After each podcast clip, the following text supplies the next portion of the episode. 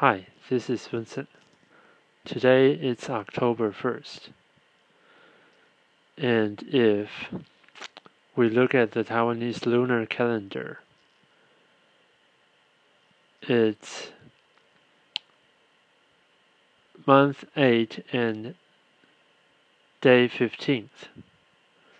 And the other name for this day is the Moon Festival Day also known as the Mid Autumn Festival Day. So it's already autumn and uh, seemingly it's getting cold since last week. Now it's quite cold during early morning and late evening. Daytime is still kind of hot, but now it's there's great temperature differences between day and night. Okay, so actually I want to talk about tea. Uh, maybe many people say that don't buy tea produced in autumn season. Actually, it's not the complete truth. It's half right and half wrong.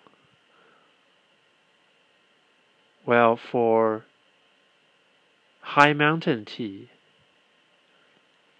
of course, the best is spring tea and then winter tea. And for the other two seasons, if you don't care that much, actually you can still buy it. But don't expect too much. But for certain other teas, especially black tea, because it's completely oxidized. You can buy it any season. Doesn't matter that much. And of course, there's another kind of tea that because it's more relied on the techniques than the plant tea itself the so-called GABA tea. This one you can also buy uh, its autumn product production. Doesn't taste that different from its spring and autumn products. And pretty much that's it. Because other uh, low elevation teas are pretty much like the mountain teas, so only few teas are good during autumn time.